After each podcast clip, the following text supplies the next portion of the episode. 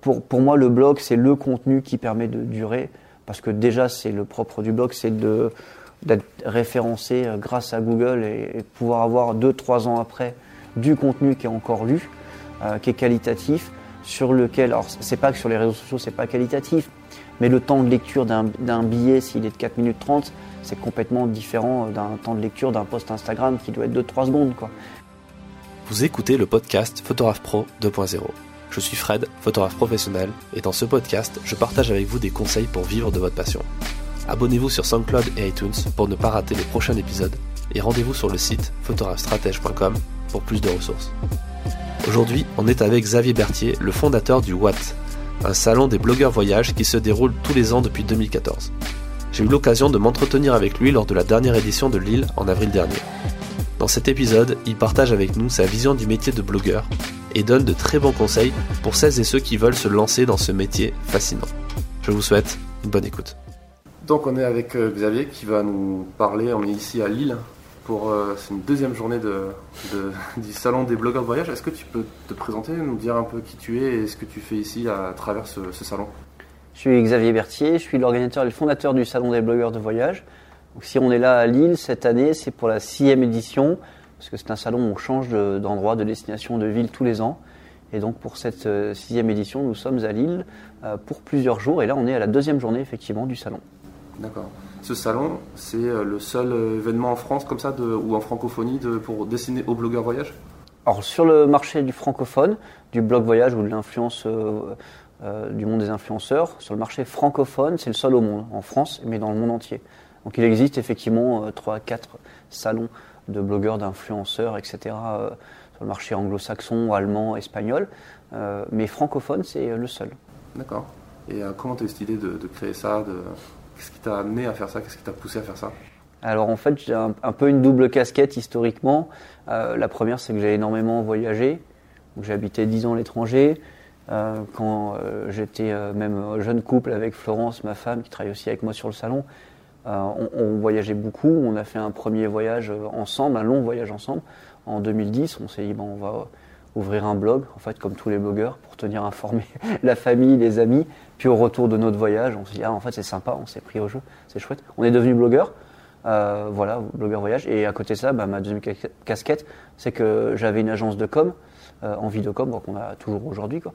Et, donc j'avais une casquette pro. Et donc moi, quand je travaillais avec le blog, on avait déjà rapidement, au bout de 4 mois, des, premières relations, euh, euh, des contrats financiers avec des marques au bout de 4 mois du blog. Donc à l'époque, euh, ce qui était déjà pas mal, parce que c'était quand même un marché un peu plus, un peu plus froid.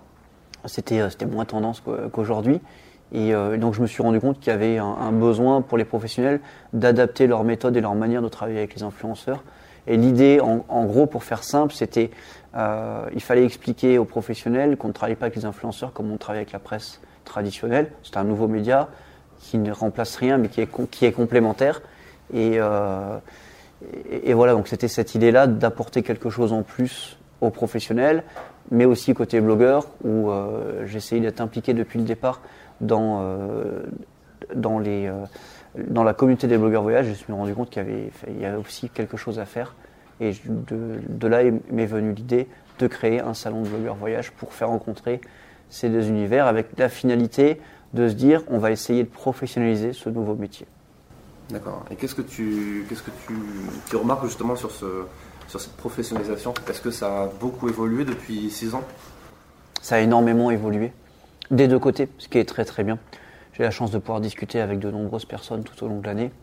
Euh, certains exposants sont là de, tous les ans. Euh, depuis 2014.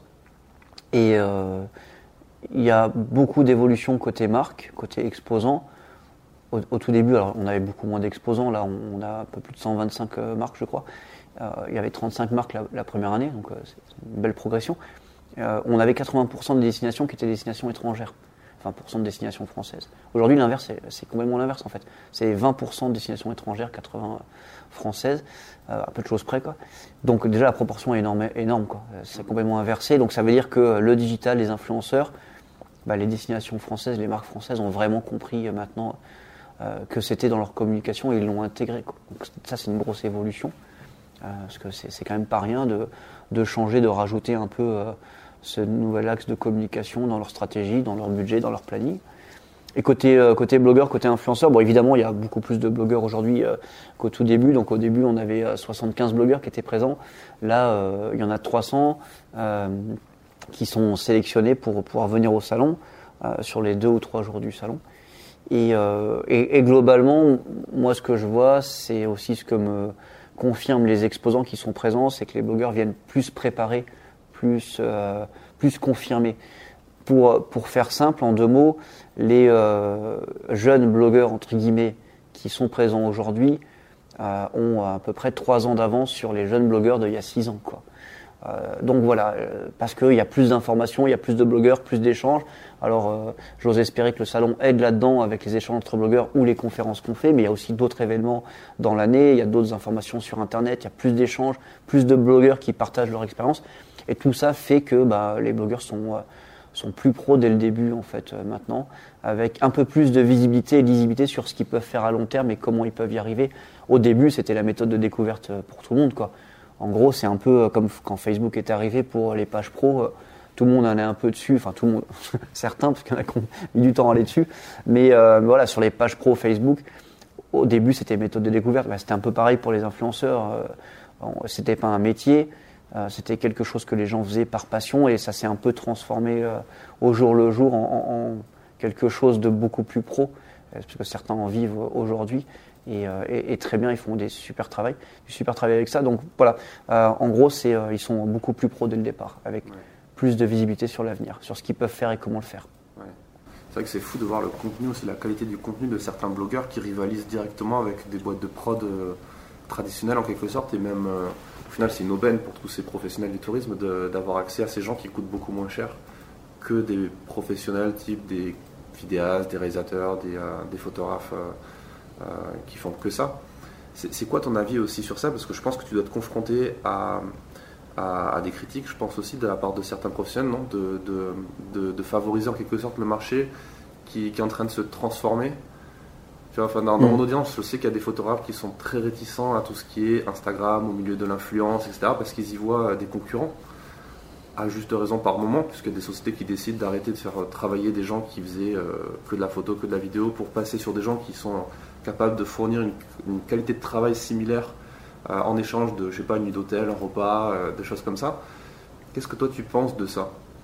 Alors, euh, tout à l'heure tu disais y a des blogueurs qui, qui coûtent moins cher que des agences de prod. Alors, s'ils coûtent moins cher, c'est parce que c'est les indépendants. Et on a, on a des blogueurs vidéastes ou photos professionnels qui, euh, qui sont des prestataires en fait, qui vont facturer le même prix et qui sont euh, alignés sur les tarifs euh, du, du, métier, de la, de la profession. Ceux qui, entre guillemets, coûteraient moins cher, ils ont peut-être pas bah, la même expérience et le, le, rendu final sera peut-être pas le même. Mais là, ça devient comme tout prestataire, on a tout et rien. On peut faire des logos pour 5 euros par un graphiste sur une plateforme aujourd'hui sur le web et on peut en faire un pour 20 000 euros. Quoi. voilà, et ben, pour le travail des blogueurs, c'est un peu la même chose. Donc euh, le prix, bah, il est aussi varié euh, que ce qu'il peut y avoir comme qualité dans, dans, tous les types de prestations. Donc euh, pour moi, c'est n'est pas, un pas un critère de, de, qualité de dire les blogueurs sont moins chers. Non, c'est faux. je dis pas qu'ils sont plus chers ou forcément, mais on a tous les prix, tous les tarifs de la même manière que pour tous les prestataires, on a aussi tous, tous les tarifs. Et, et, pour répondre à ta deuxième question, enfin la question au final, c'est c'est complémentaire. Alors effectivement, il y a, des sociétés, comme tu dis, qui vont peut-être euh, changer leur fusil d'épaule, euh, mais je suis pas convaincu. Encore une fois, j'ai l'opportunité de pouvoir discuter avec de nombreux professionnels dans l'année. Je suis pas convaincu que le budget soit soit la vraie raison. Euh, en général, moi, j'ai tendance à dire quand on dit ouais, on n'a pas le budget, c'est un peu la réponse facile pour fermer la porte et dire ok, stop, on arrête la discussion. On passe pour, on n'a pas envie de vous expliquer pourquoi, mais on n'a pas le budget. Et, et, et voilà, juste on a changé de stratégie, etc. Et c'est plus simple de dire, bah non, cette année on n'a pas de budget, on a changé. Euh, je trouve que c'est une réponse voilà, qui, ferme un peu les portes facilement et on s'égare, on arrête. Et, moi, derrière, en retour, ce que j'ai en échange, c'est plutôt, euh, c'est pas le budget, c'est juste qu'on veut un nouvel axe, on veut tester quelque chose de nouveau. Certains y, vont et ils reviennent après sur des méthodes des prestataires plus classiques. Et d'autres disent, ok, c'est sympa. Effectivement, on a, on a testé ça, c'était chouette. Ça change par rapport à ce qu'on fait d'habitude, mais on va mixer, on va faire un peu des deux. Et, donc tout le monde teste un peu à droite à gauche. Et euh, voilà, après, euh, certains vont peut-être faire appel que à des blogueurs, mais j'en connais pas beaucoup.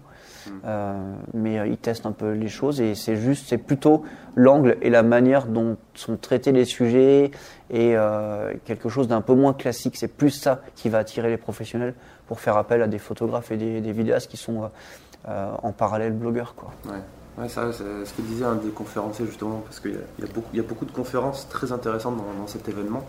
Et euh, il y a certains, il y a un community manager qui disait justement que ce qui était très recherché maintenant, c'est la personnalité dans mm. le contenu.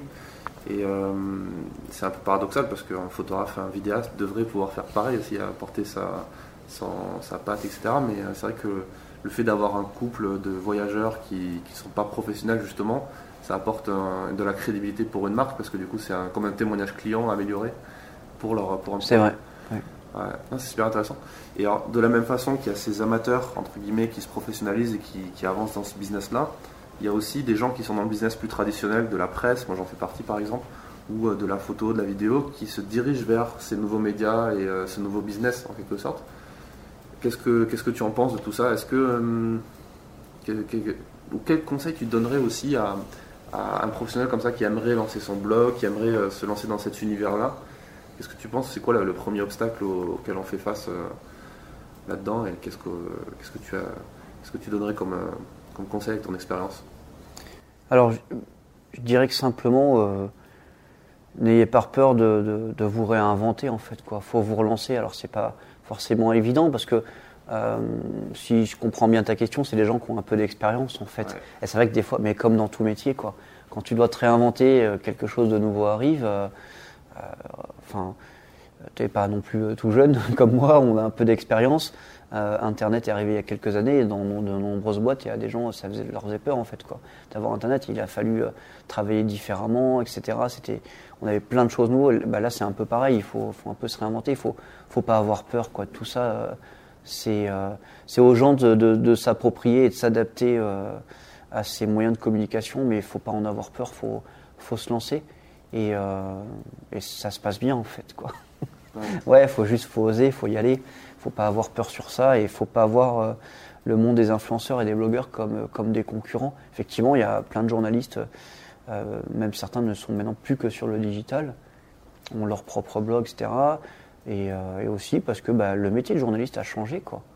a changé à cause du digital ou grâce au digital, avec les blogueurs également, mais pas que, en fait. ça avait changé aussi avant. Et euh, ils se sont adaptés comme ils se sont euh, adaptés sur, euh, sur toutes les autres choses précédentes, les évolutions du, métier, qui n'est pas un métier tout jeune. Donc, je sais pas, tous les 15 ans, 20 ans, peut-être qu'il y a une évolution majeure dans, dans ce milieu-là, j'imagine. Et, ils s'adapteront. voilà. Et certains ne passent plus que sur du digital et ils en sont ravis parce qu'ils disent Ok, aujourd'hui on a des contraintes au niveau production, etc., au niveau rédaction on a moins de liberté qu'avant. J'ai beaucoup de retours, moi, de journalistes qui me disent ah bah, en fait, moi maintenant je deviens indépendant, blogueur, euh, euh, voilà, j'ai un blog, euh, freelance aussi un peu à côté, je continue à faire de la pige, etc. Mais parce que j'ai plus cette liberté que j'avais il y a 15 ans, quoi. Hmm. Parce qu'il y a des contraintes financières qui sont beaucoup plus lourdes, parce que les effectifs sont considérablement réduits, donc beaucoup de charges de travail, etc. Beaucoup moins de pas, de gratitude, mais, euh, mais de conscience de, l'importance et du, métier de journaliste, en fait. Et, euh, et, voilà, cette prise de conscience que, que les journalistes sont. Euh, en fait, je ne sais pas comment l'expliquer, mais en gros, on, m'explique que les journalistes aujourd'hui, pas tous, hein, mais pour certains, ils sont un peu pris plus comme des numéros et comme des, produits ou des services qu'on jette, etc. Et, et avec l'expérience, bah, voilà, ils en ont un petit peu marre. Au bout d'un moment, ils disent c'est bon, j'ai plus 20 ans, euh, hmm. j'ai fait ça au début, le métier a évolué, maintenant ça a trop évolué pour moi, je ne veux plus être pressé comme ça, je préfère retrouver mon indépendance, et pour retrouver cette indépendance-là, bah, je vais devenir blogueur. Quoi. Alors, le, nerf de la guerre, c'est quand même l'argent, surtout dans, cette partie-là du business. C'est quoi les opportunités pour un, pour un blogueur? Parce que là, dans les 300 blogueurs, je suppose qu'il y en a une grande majorité qui sont, entre guillemets, que auto-entrepreneurs. C'est-à-dire qu'ils ont un plafond euh, mm. de. Enfin voilà, c'est facile de comprendre euh, quel est à peu près leur chiffre d'affaires euh, maximum. Est-ce qu'on peut bien gagner sa vie avec un blog? Oui, on peut très très bien gagner sa vie. euh, alors c'est pas du tout la majorité de, tous les blogueurs de bien gagner leur vie. Certains euh, gagnent leur vie, certains arrivent à se payer un salaire, d'autres galèrent pour se payer un SMIC, euh, et d'autres euh, galèrent pour euh, arriver ju- jusque-là. C'est pas facile, mais on peut euh, gagner bien bien sa vie. Euh, Est-ce que c'est un, but en soi pour un blogueur? Je suis pas sûr. Je suis pas convaincu que, tous les blogueurs, pour avoir posé un peu la question depuis quelques années, et forcément cette envie, peut-être un peu plus aujourd'hui, parce que c'est vrai qu'il y a des blogueurs qui sont devenus plus pros, qui, ont- qui sont un peu des stars, quoi. Donc c'est vrai que ça fait un peu plus rêver qu'avant. Mais mais il y en a toujours pour qui ils veulent garder leur job à côté, pour avoir cette liberté. Alors bah voilà, ils vont avoir quelques prestations à droite à gauche, mais ça sera pas le but ultime de euh, ce qui va les faire vivre, payer leur loyer, etc. Et ça sera des bonus. Il y en a beaucoup pour qui euh, cet argent, ce qu'ils arrivent à avoir sur les contrats, ça leur permet de voyager, de continuer à voyager et de se payer leur indépendance de voyager euh, librement. Donc en gros, ils, ils arrivent à voyager plus grâce à ça. Certains gagnent très très bien leur vie, c'est vrai. Pour beaucoup, ceux qui gagnent bien leur vie, c'est parce qu'ils ont réussi à faire quelque chose de plus que le blog tout simple. Soit euh, ils font de la prestation vidéo photo, euh, soit ils ont, euh, ils ont des trafics énormes sur, leur site internet et du coup ils ont de l'affiliation ou des produits ou ils sont rédacteurs. Voilà, ils ont quelque chose en plus en fait, souvent. En général, leur blog apporte quelque chose en plus.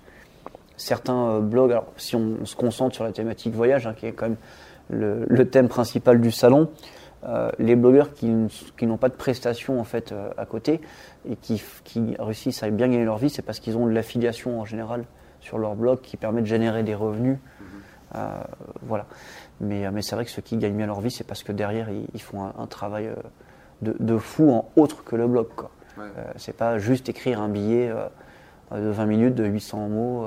voilà, c'est c'est ok, ils vont venir trois jours sur place, mais avant c'est une semaine de brief, de photos, de vidéos, une semaine de prod, de vidéos derrière. Donc euh, venir 3-5 jours euh, sur une destination, c'est en fait c'est trois semaines quoi. C'est trois semaines de taf, de, boulot euh, de dingue avec des heures et en même temps, bah, comme tout entrepreneur, ils sont aussi euh, bah, là sur le terrain, ils sont en amont sur la préparation du contrat, sur le brief, sur place, et puis ils sont bah, en train de gérer leur devis et leur compta et leur administratif et comme tout entrepreneur en fait quoi. Donc euh, ils ont cette grosse casquette là qui est énorme charge de travail. Mais voilà, tous ceux qui gagnent leur vie, donc il y en a effectivement qui gagnent très très bien leur vie. Euh, c'est pas une majorité, d'autres gagnent bien leur vie, mais en, mais en tout cas c'est un travail de fou quoi. Et à l'heure des réseaux sociaux, à l'heure d'Instagram, de Facebook, de YouTube, est-ce que le blog ça a encore du sens par rapport à ça? Comme tu dis, il faut faire autre chose. La plupart ici des blogueurs, ils sont aussi sur Instagram. Moi, je m'amuse à demander les comptes Instagram des gens, Mm. pas forcément regarder leur blog parce que c'est plus pratique sur un téléphone même. Qu'est-ce que tu penses de ça Est-ce que tu penses peut-être un jour à renommer ce salon par euh, le salon des influenceurs voyage? Alors on, a un autre salon qui s'appelle le salon des influenceurs du web, qui est justement euh, le principe c'est d'ouvrir cet univers-là, cet univers-là à tous les types euh, d'influence. euh, donc euh, déjà pas que le blog, mais l'influence, et, pas forcément que sur le voyage. Donc c'est un autre salon celui-ci et le salon des blogueurs voyage.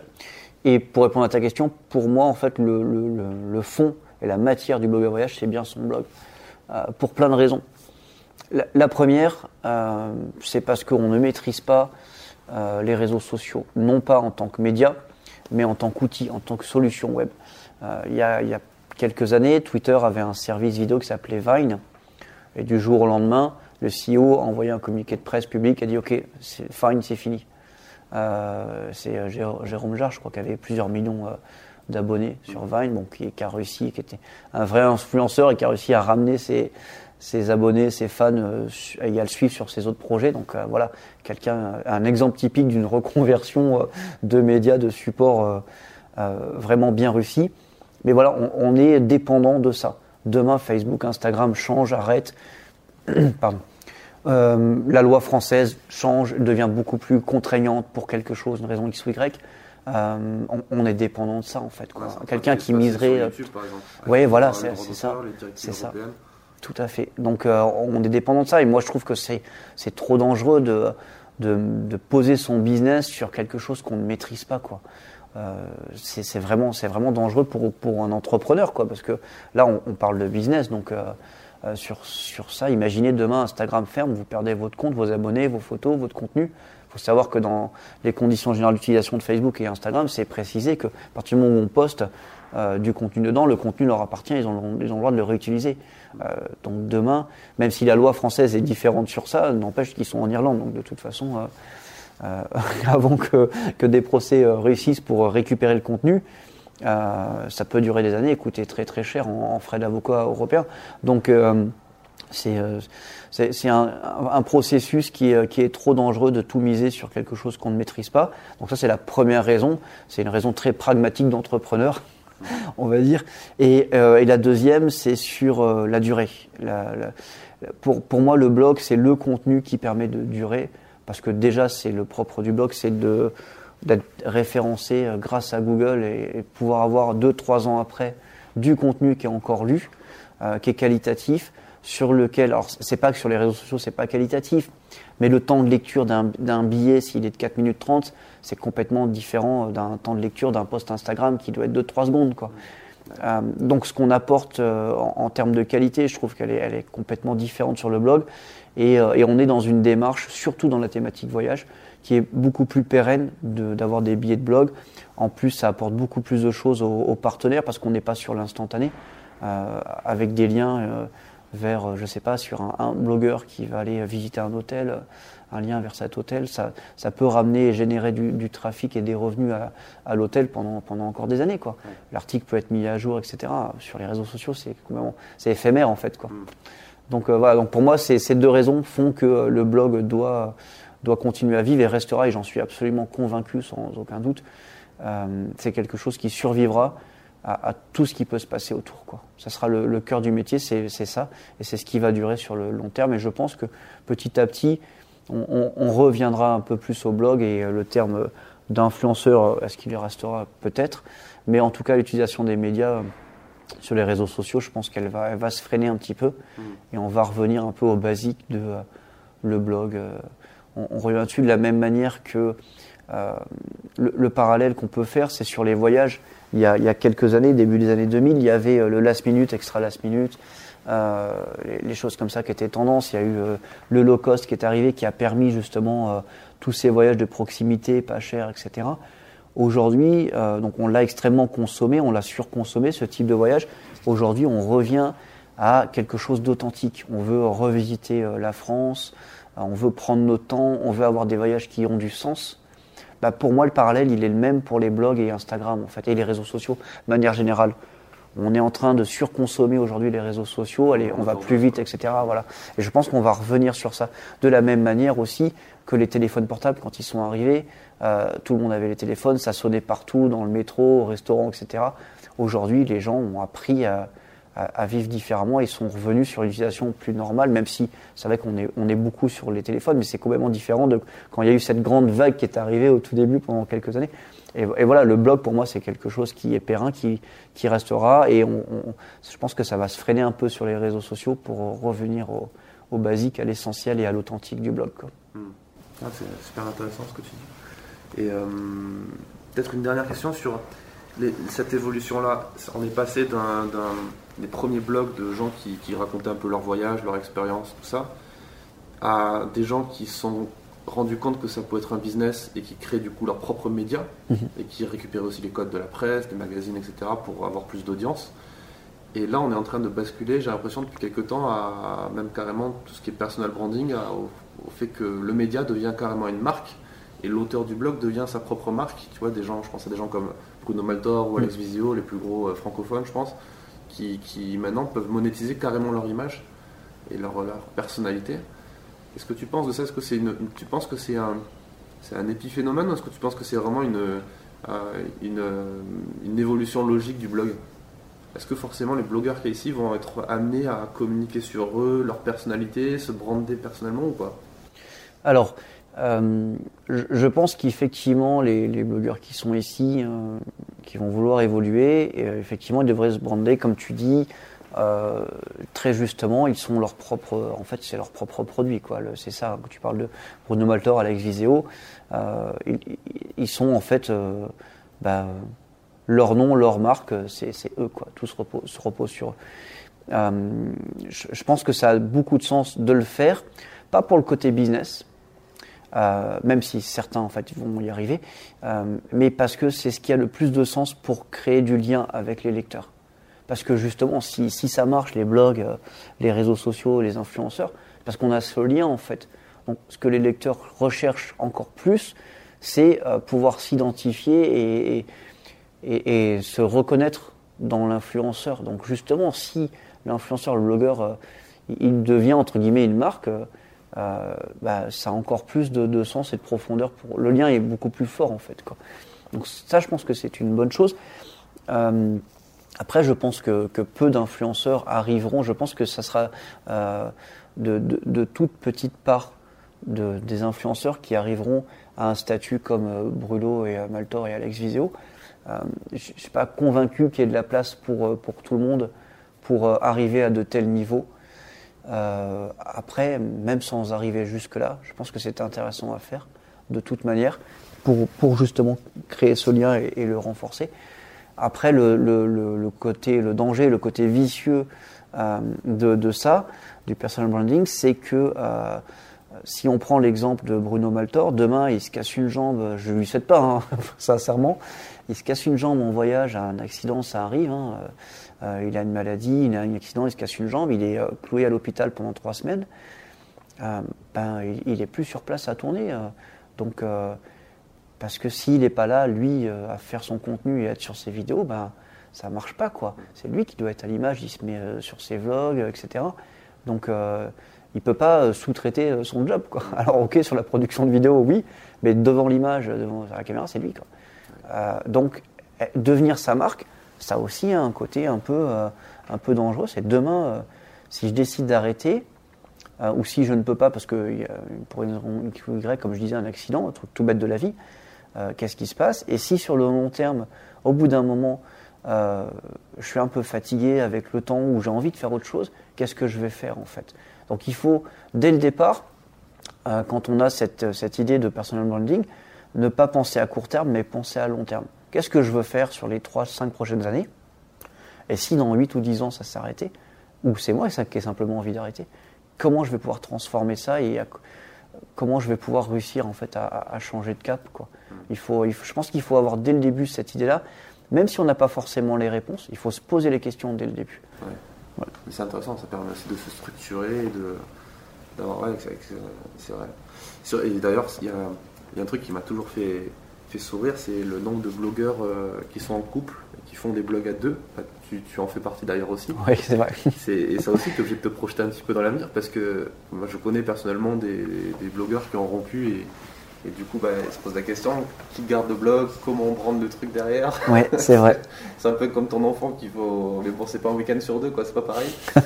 Toi, c'est quoi ton point de vue sur ça? Tu t'es posé cette question Oui, euh, ouais, alors nous on s'est posé la question dès le départ, ne serait-ce que sur le nom.